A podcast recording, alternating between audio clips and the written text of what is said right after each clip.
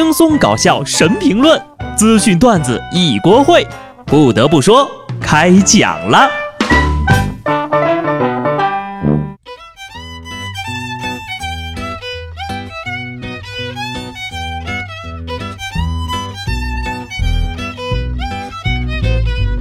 Hello，听众朋友们，大家好，这里是有趣的。不得不说，我是机智的小布。虽然呢，这一年又要到头了，但是呢，我还是利用周末好好的玩了一下手机。啊，准确的说呢，应该是好好的找了一波节目素材。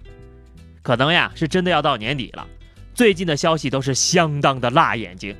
先不说那些奇葩事儿啊，就是你天天的盯着手机、电脑，也是非常辣眼睛的。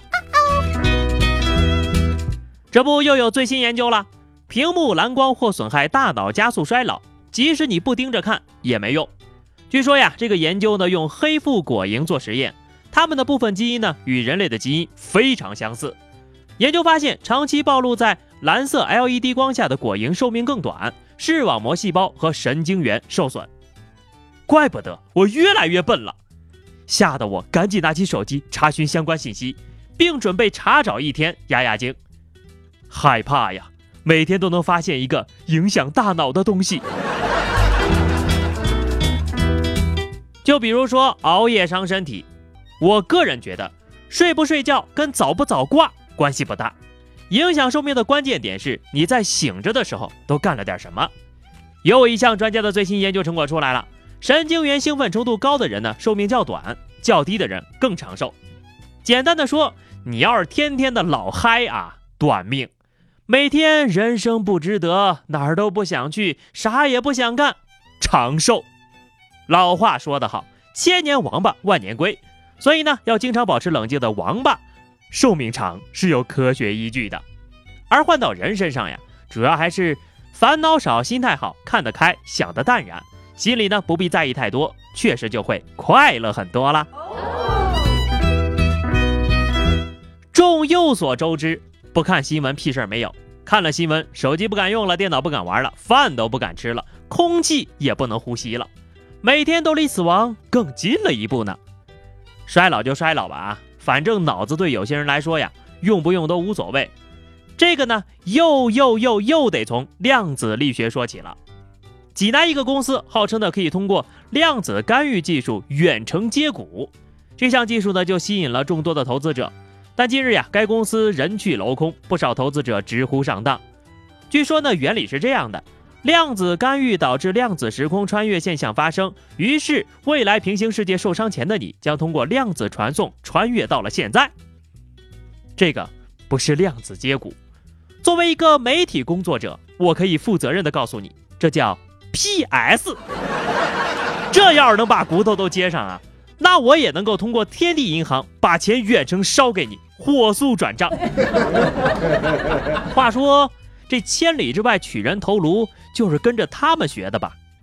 遇事不决，量子力学解释不通，穿越时空，智商税总有人在交。至于那些被骗的人，我也是真的同情。可就这种智商，这钱呐，搁在手里估计烫手啊，早晚都得送出去呀。骗子的天马行空永远赶在我们的前面，就连复联四都不敢这么拍呀！什么样的智商配什么样的坑？骗子与智障从来都是惺惺相惜的。为何智障如此之多呢？看看这些被沙雕大赛组委会选中的人，你就知道了。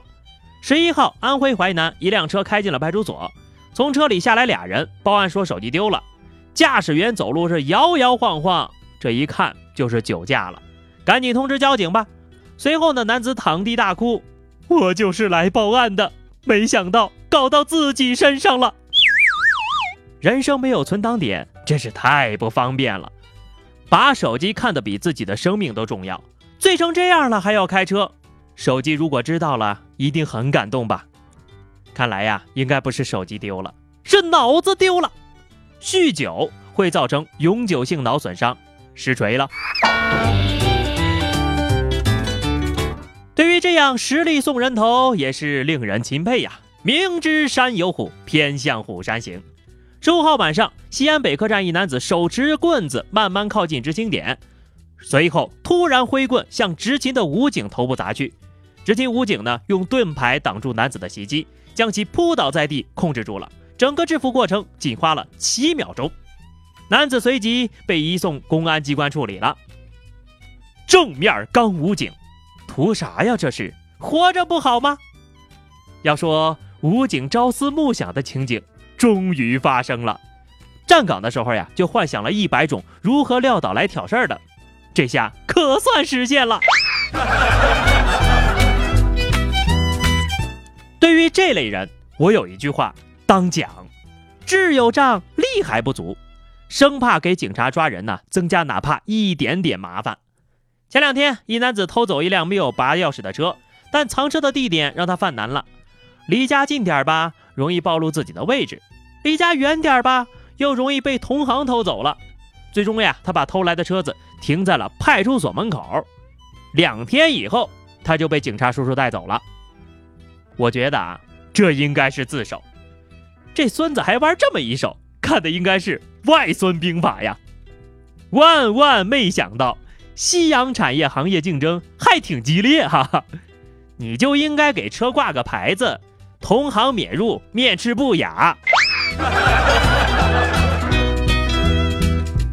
最后呢，跟大家说一桩奇案吧。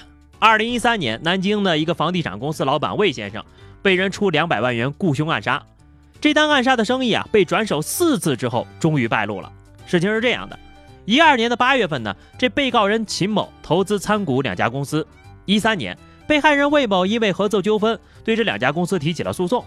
因为担心自己的投资亏损呢，秦某出资两百万雇凶暗杀魏某。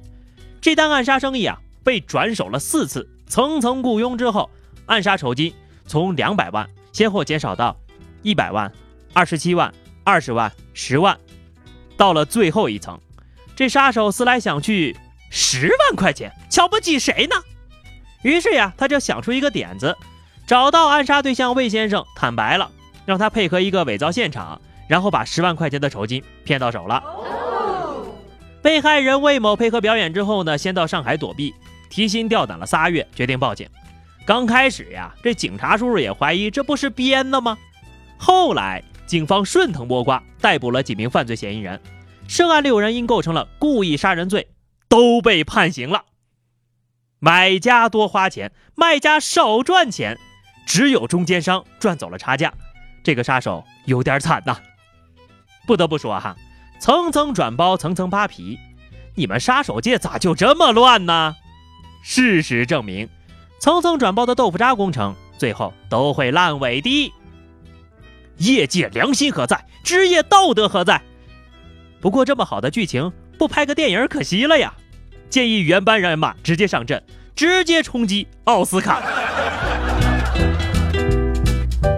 其实我这个人吧，有两个才艺，一个是沙雕，一个是乱花钱。沙雕我倒是经常展示，但是乱花钱就很少有机会了。想必上面那几位也没什么机会了。好的，话题时间，今天我们就来聊一聊，讲一个你最近听到过的特别有趣的沙雕事儿吧。欢迎在评论区留言，关注微信公众号 DJ 小布或者加入 QQ 群二零六五三二七九二零六五三二七九，来和小布聊聊人生吧。下期不得不说，我们不见不散，拜拜。